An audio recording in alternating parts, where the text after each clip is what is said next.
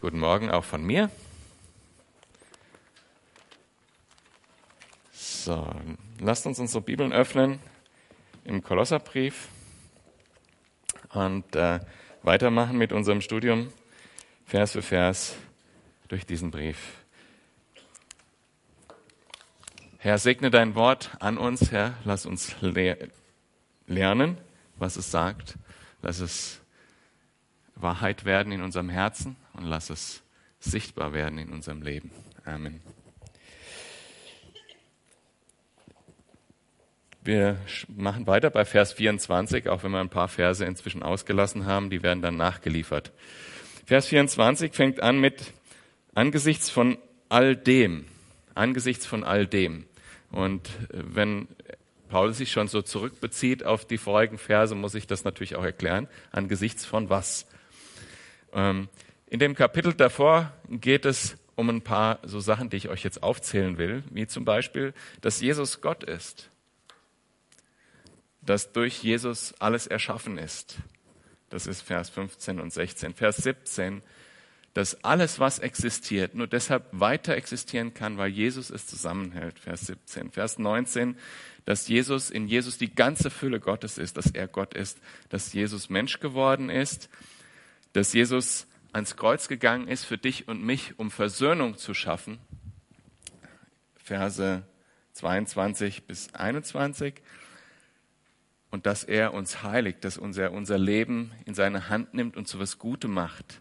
Vers 22. Dass Jesus der erste Mensch ist, der die Auferstehung zum ewigen Leben erlebt hat und dass wir daran teilhaben werden, in Jesus ewiges Leben zu haben. Jesus ist das Evangelium, dem Paulus dient. Jesus ist das Haupt der Gemeinde und die Gemeinde ist Jesu Leib. Ist nicht sehr überraschend, aber Paulus geht es hier um eine Sache, um einen Namen, den Namen Jesus. Und angesichts von all dem, was Jesus ist, schreibt er die folgenden Worte. Angesichts von dem, was Jesus ist, freue ich mich auch über die Nöte, die ich durchmachen muss, denn sie kommen euch zugute. Sie gehören zu den Bedrängnissen um Christi willen, die nach Gottes Plan noch ausstehen. Und was ich davon an meinem eigenen Körper erleide, nehme ich damit dem Leib Christi ab der Gemeinde, zu deren Diener Gott mich gemacht hat.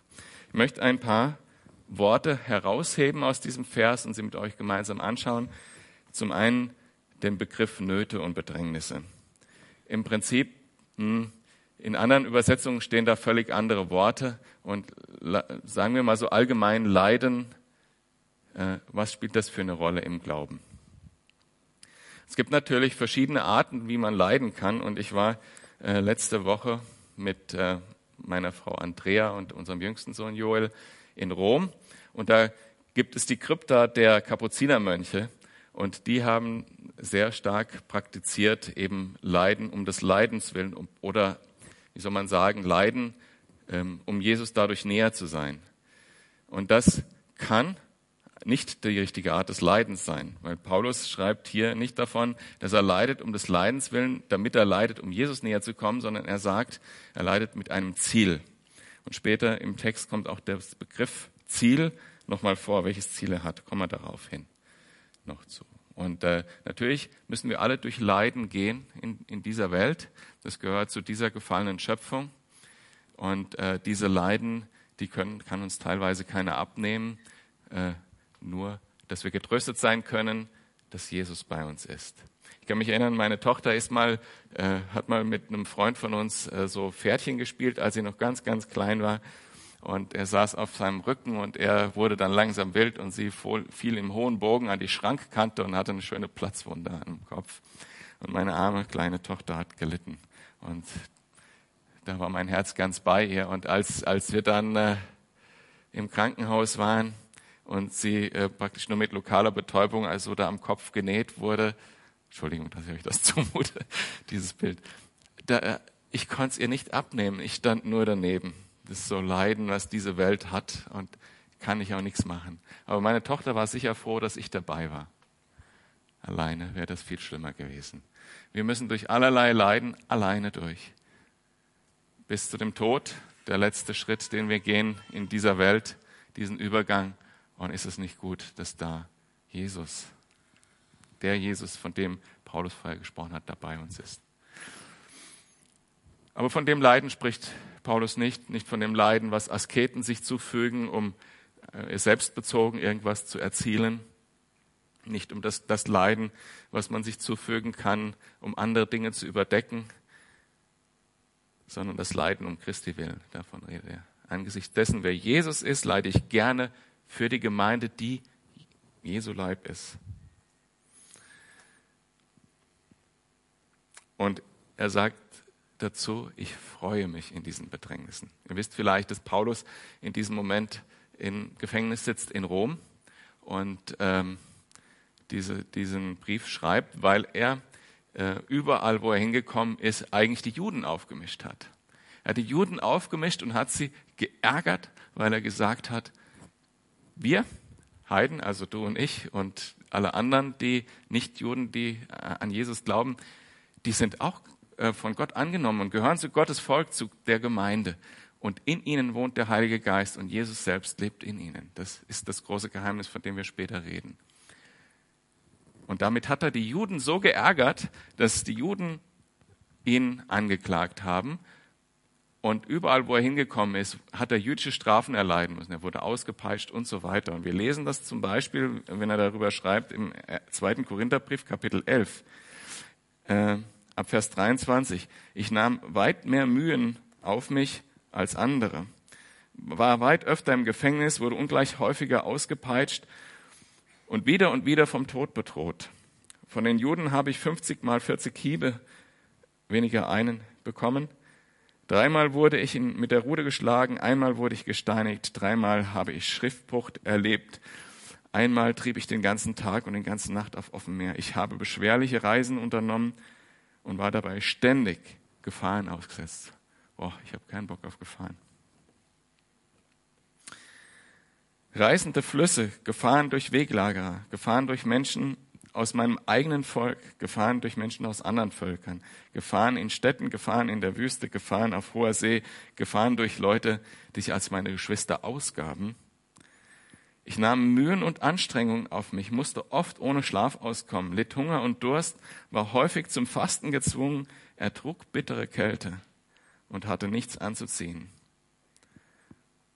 Und als wäre dies alles nicht genug, ist da auch noch der Druck, der täglich auf mir lastet, die Sorge um die Gemeinden.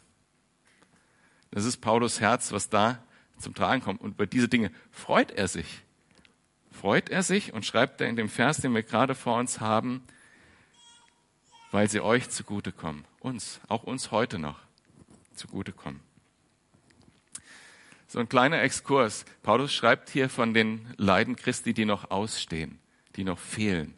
Das ist kein ganz leichter Vers, weil man ihn auch in die falsche Richtung interpretieren kann. Man kann nämlich denken, dass das, was Jesus am Kreuz war, nicht genug war.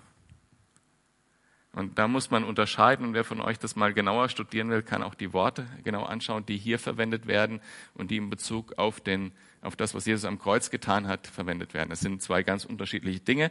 Das eine ist das Erlösungswerk und das andere ist das, was wir erleiden müssen aufgrund der Nachfolge. Das sind ganz unterschiedliche Dinge. Und da steht tatsächlich noch einiges aus, was uns Jesus auch angekündigt hat. Jesus hat uns angekündigt, mich haben sie verfolgt, genauso werden sie euch verfolgen. Es gehört zum christlichen Glauben dazu, wenn du einstehst für Jesus, dass du auch Nachteile erleben wirst. Das ist uns zugesagt in der Bibel. Genau wie die guten Sachen auch. Und Paulus sagt nicht nach dem Ganzen, was er da erlebt, nach den Bedrängnissen, jetzt habe ich keinen Bock mehr, macht euren Krempel alleine, so frustriert oder so, warum muss ich das alles aushalten? Sondern er sagt, ich freue mich, dass ich das für euch tun darf. Und er folgt damit Jesus, unserem Herrn, der nämlich auch ans Kreuz gegangen ist und gesagt hat, ich freue mich, dass ich das für euch tun darf. Klar hat er gelitten, hat Blut geschwitzt in Gethsemane und hat gesagt, lass es an mir vorbeigehen, wenn es irgendwie anders geht. Aber ich freue mich, dass es geht, dass ich sterben darf für meine Geschwister, die ich dann ins Reich Gottes nehmen darf. Das ist eine große Freude. So freut sich Paulus und so ist das Leben eines Christen, sollte das Leben eines Christen auch sein, sich zu freuen, anderen dienen zu dürfen. Mal zumindest der Leiter in der Gemeinde. Denn Leiterschaft ist dienen.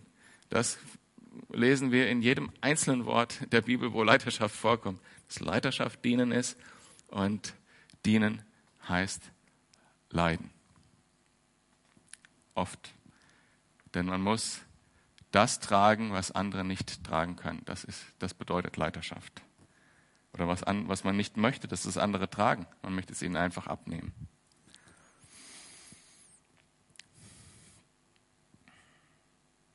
Und interessant ist auch der Vers aus dem Korinther, den ich vorher vorgelesen hat, der mit dem dieser Abschnitt endet. Paulus schreibt da nämlich in Vers 29 im Kapitel 11, gibt es jemand, der schwach ist, ohne dass ich Rücksicht genommen habe. Man könnte jetzt so den Eindruck bekommen, Paulus, ne, ich leide für euch, ich bin der Power-Typ, Superman, ja, und der alle hinter sich zurücklässt und alle sind abgehängt sozusagen. Das ist überhaupt nicht seine Art gewesen. Er hat für die Gemeinde geleitet und hat auch die Gemeinde mitgenommen dahin. Wenn, wenn jemand schwach ist, habe ich Rücksicht auf euch genommen. Und gibt es jemand, der auf Abwege gerät, ohne dass ich brennenden Schmerz empfinde, schreibt er in diesem Vers. Er hat das ganze Herz für die Gemeinde. Und deshalb freut er sich, für die Gemeinde leiden zu dürfen.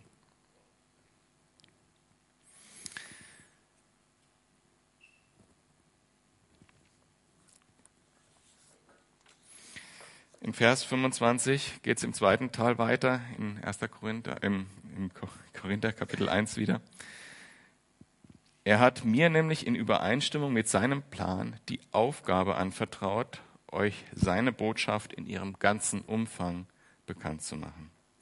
Auch hier möchte ich zwei äh, Worte herausheben, nämlich die anvertraute Aufgabe und den ganzen Umfang.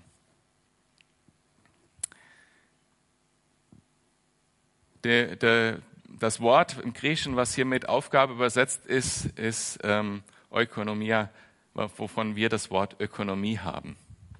Und dieses Wort heißt äh, damals Haushalt oder Haushalterschaft, was ja sehr nah an dem ist, was wir mit Ökonomie heute bezeichnen. Und es gibt verschiedene Ökonomien. Ne? Es gibt Marktwirtschaft, es gibt Planwirtschaft, es gibt ähm, soziale Marktwirtschaft, in der wir leben. Und welche Ökonomie hat Paulus? Paulus hat eine ganz andere Art von Ökonomie. Die Ökonomie, wo es nicht darum geht, Geld zu investieren, die Zinsen auszurechnen oder den, den Return of Investment und dann zu gucken, wie viel ich da hinten nach von habe. Und Paulus hat eine ganz andere Ökonomie. Er hat die Ökonomie Schätze im Himmel sammeln.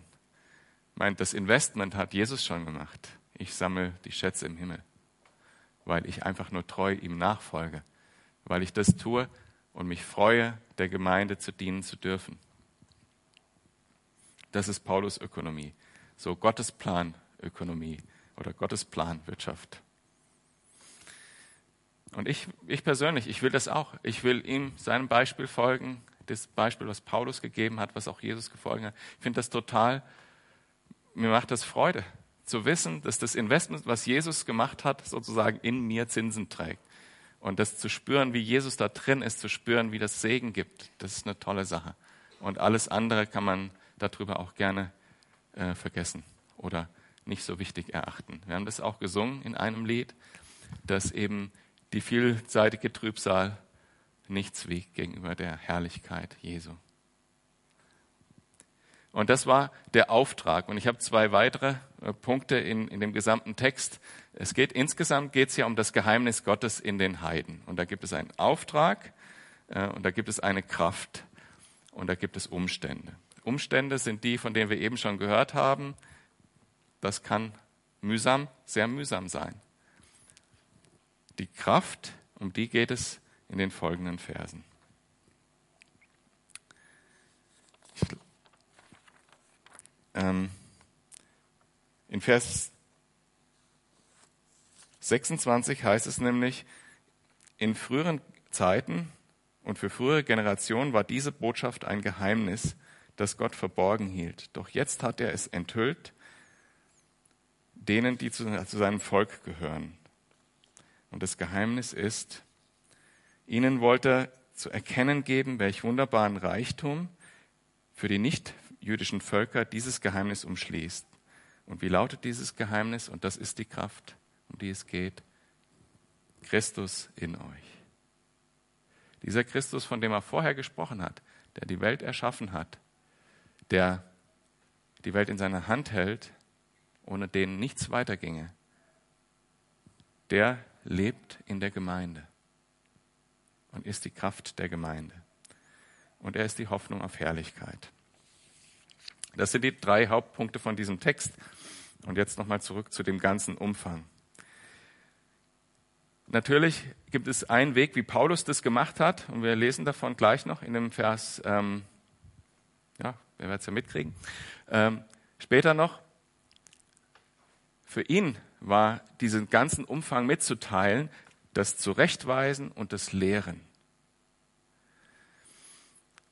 Und das machen wir ja auch. Wir gehen hier Vers für Vers durch diesen Text und versuchen den ganzen Umfang der Bibel vom Anfang bis zum Ende auszuloten, zu sehen, wo Jesus da zu sehen ist. Und wir gehen da Schritt für Schritt durch, ohne dass wir versuchen, irgendwelche Neuigkeiten zu finden, die noch nie jemand gefunden hat. Wäre schön, wenn es so wäre, aber das ist nicht unser Ziel. Unser Ziel ist zu verstehen, was er uns gesagt hat. Zu verstehen, wer Jesus ist. Zu verstehen, wie groß diese Herrlichkeit in uns ist, dass Jesus in uns wohnt zu verstehen, wie tief seine Gnade und Liebe ist, zu verstehen, wie groß Gott wirklich ist und wie sehr er uns liebt. Und da brauche ich kein, kein Programm oder etwas, was, was das irgendwie verstärkt, sondern ich kann ohne Kompromisse einfach Vers für Vers durch dieses Wort gehen. Dieses Wort hat Power, ohne dass ich das aufpoliere. Von dem allerersten Wort schon am Anfang schuf Gott. Da war nichts durch sein Wort hat Gott das Universum geschaffen. Von dem ersten Wort ist Power in Gottes Wort bis zum letzten Wort. Offenbarung 22, Vers 20 bis 21 in Esch. Es spricht, dies bezeugt. Ja, ich komme bald. Amen. Ja, komm, Herr Jesus. Die Gnade des Herrn Jesus sei mit euch allen. Amen. Da ist auch Power drin.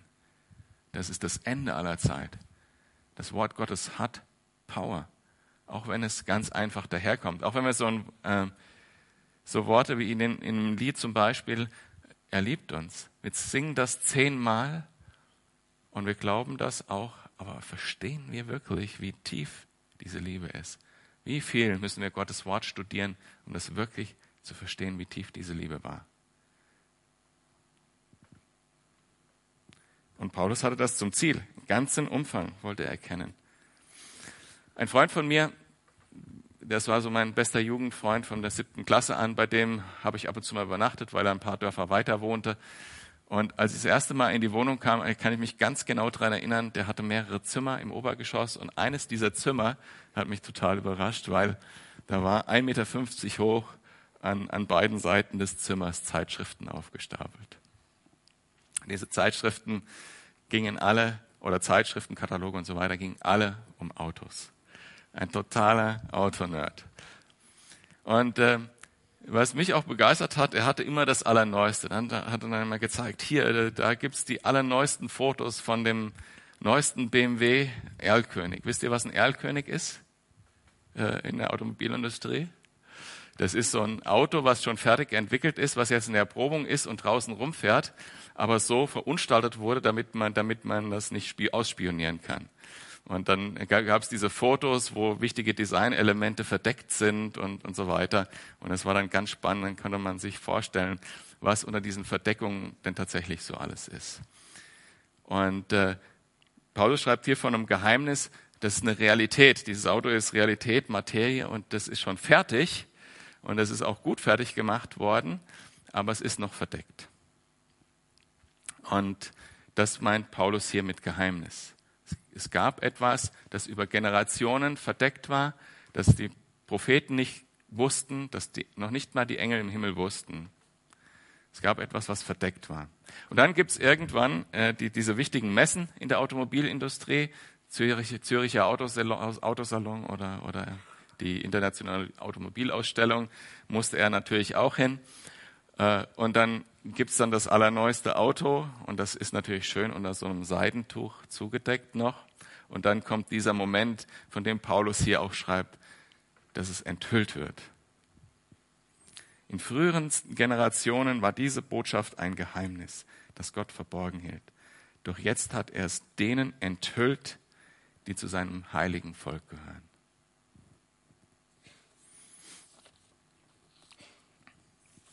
Und dieses Geheimnis, da geht es genau darum, einfach, ich versuche es mal so auf den Punkt zu bringen, damit es nicht so stehen bleibt. Ähm, Juden und Heiden, also sind gleich. Das ist das Geheimnis. Und zwar gleich stehen sie als Sünder vor Gott da, gleich sind sie berufen, durch Jesu, durch sein Werk am Kreuz in die Gemeinde zu kommen, gerettet zu werden. Gleich erhalten sie den Heiligen Geist. Und in beiden wohnt als ein Leib, Juden und Christen zusammen, Jesus selbst. Das ist das Geheimnis.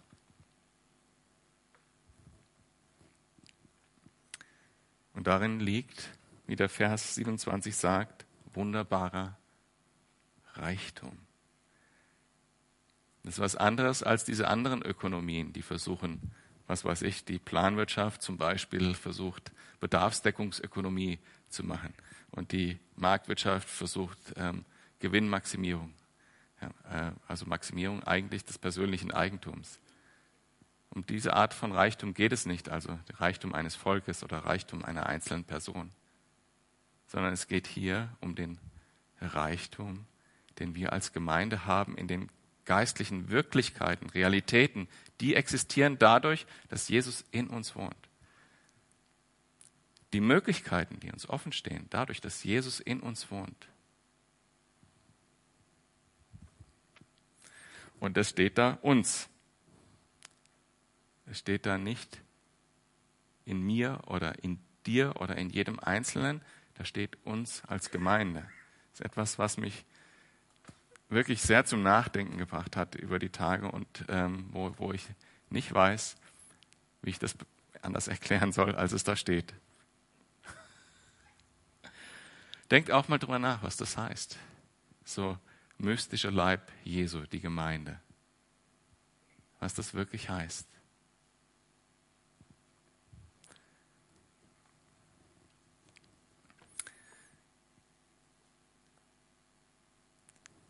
Und das, diese Aussage hat drei Teile. Es ist einmal Christus, also es geht um Jesus, dann in uns und dann Hoffnung auf Herrlichkeit. Und man kann bei dem ersten Teil sozusagen betonen, den Jesus, der Gott ist, der im Himmel sitzt und mit Macht regiert. Christus, dem alles gehört. Und man kann in dem Teil 3 betonen, Jesus, der Mensch geworden ist auf dieser Welt und der als Mensch im Himmel ist und uns versteht. Ein Mensch ist im Himmel. Das, das macht man sich auch nicht normalerweise so ganz klar. Jesus, der Mensch und Gott ist, der ist als Mensch auch im Himmel. Wenn wir den Aspekt mal betrachten, Jesus ist als Mensch im Himmel. Er hat hier alles erlebt, was wir erleben. Jede Versuchung, jede Freude und jeden Schmerz. Er ist ganz Mensch gewesen hier. Er ist als Baby auf die Welt gekommen und hat wahrscheinlich in die Windeln gemacht und geschreit, weil er Hunger hatte. Und er ist auf einem Boot erschöpft eingeschlafen. Und er hat Blut geschwitzt in Gethsemane. Ganz Mensch. Und dieser Mensch ist uns vorausgegangen in den Himmel. Und er ist beim Vater und tritt für uns ein. wenn es denn wirklich einen Türsteher gibt im Himmel und wir dann vor, den, vor die Tore kommen und er dann sagt, da kommst du nicht rein, dann ist da Jesus an unserer Seite, der sagt, der kommt mit mir. So wie im Club, wo man nicht reinkommt, weil man zu schlecht gekleidet ist oder, oder was weiß ich. Und der Clubbesitzer sagt, der kommt mit mir rein. Hoffnung auf Herrlichkeit. Jesus als Mensch im Himmel.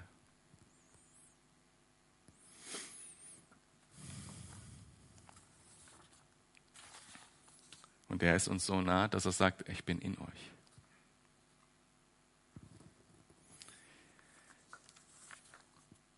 Vers 28 und 29. Ihn, Christus, verkünden wir.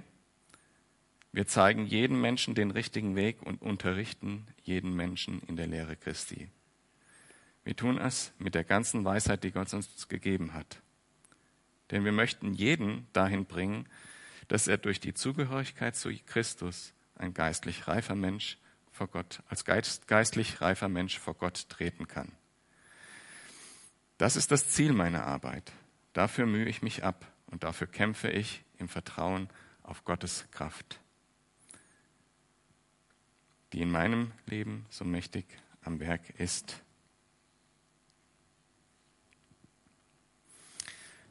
Ich habe euch vorher angekündigt, ich sage euch noch, welches Ziel Paulus hatte, wenn er sagt, ich freue mich über die Leiden. Hier steht's. Das Ziel ist, jeden Menschen vollkommen in Christus darzustellen, schreibt äh, die Schlachterübersetzung. Und hier steht, lass ich mal suchen, ja, dass jeder als geistlich reifer Mensch vor Gott treten kann. Und was muss man tun, um als geistlich reifer Mensch vor Gott zu treten? Man muss lernen. Das ist das, der, die andere Seite von dem, was Paulus sagt hier. Er verkündet und unterrichtet. Und man muss Kritik annehmen können.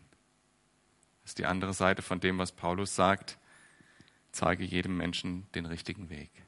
Und da steht ein härteres Wort in der Schlachterübersetzung, da steht, glaube ich, zurechtweisen oder sowas. Ne, ich versuche einfach mal die andere Seite darzustellen von dem, was Paulus hier sagt. Wenn ich jetzt mich als Gemeinde empfinde, an die Paulus diesen Brief geschrieben hat, und er hat es ja in diesem Sinne, dann sagt er, das, was ich geschrieben habe, da habe ich Christus drin verkündigt, das müsst ihr hören und annehmen. Ich unterrichte euch über die, über die Weisheit Gottes, das müsst ihr lernen. Ich zeige euch, wo ihr falsch liegt, das müsst ihr annehmen.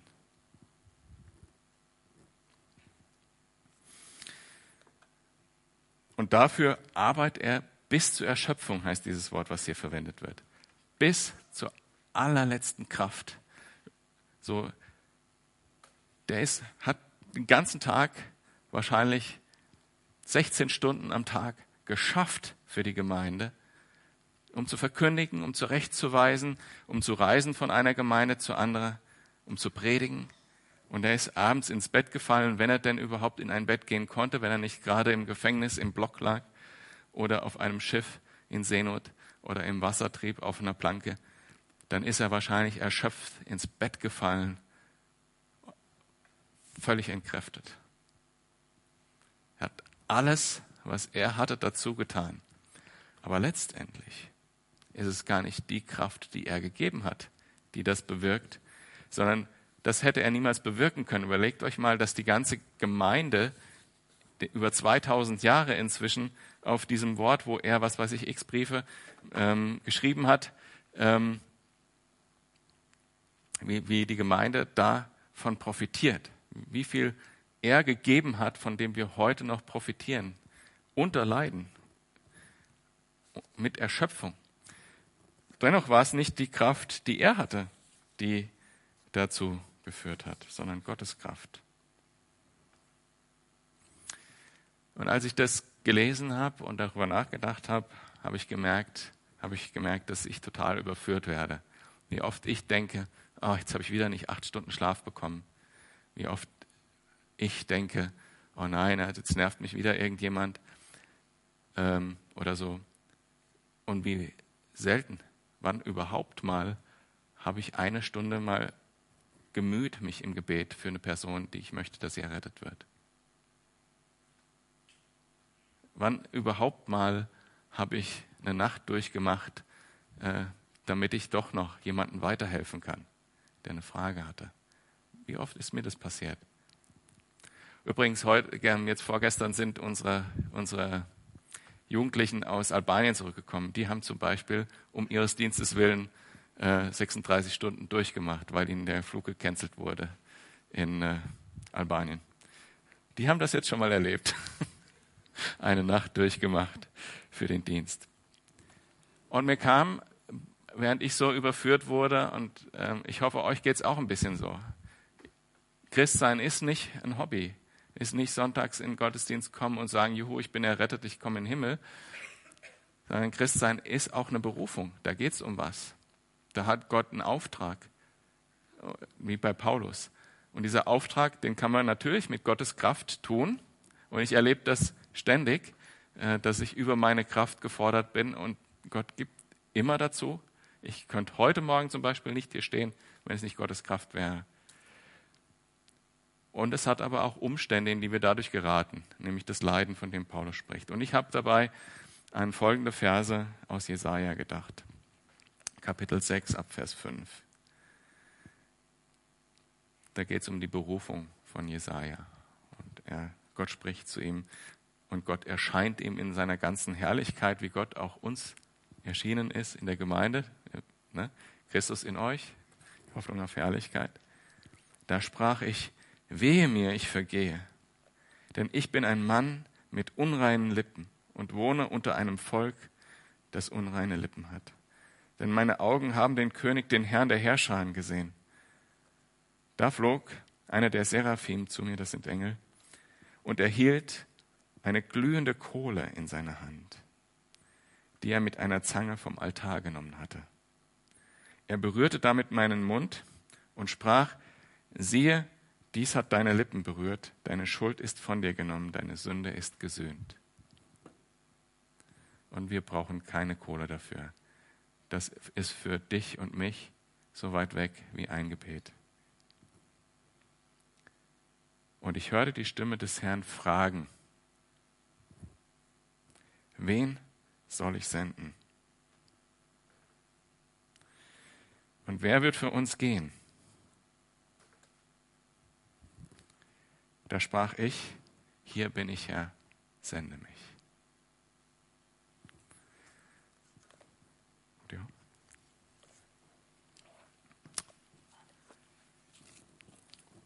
Für mich war das ein Text, in dem ich ganz, dem ich ganz anders entgegengeblickt habe, als das, was er geworden ist für mich. Ich habe diesen mittleren, diese mittleren Verse gesehen, Christus in euch, Hoffnung auf Herrlichkeit, deshalb ist es auch auf dem Plakat draußen. Aber was das impliziert für uns, was das bedeutet für uns, wie, wie unser Leben auszusehen hat, davon bin ich echt überführt worden durch diesen Text. Vater, ich danke dir, dass dein Wort lebendig ist und zu uns spricht, dass es die Macht hat, uns zu verändern, dass es die Macht hat, Heil in diese Welt zu bringen. Ich bitte dich, dass du das, was du gesät hast, dein Wort heute, dass du es aufgehen lässt und dass du es fruchtbar werden lässt. In Jesu Namen bete ich. Amen.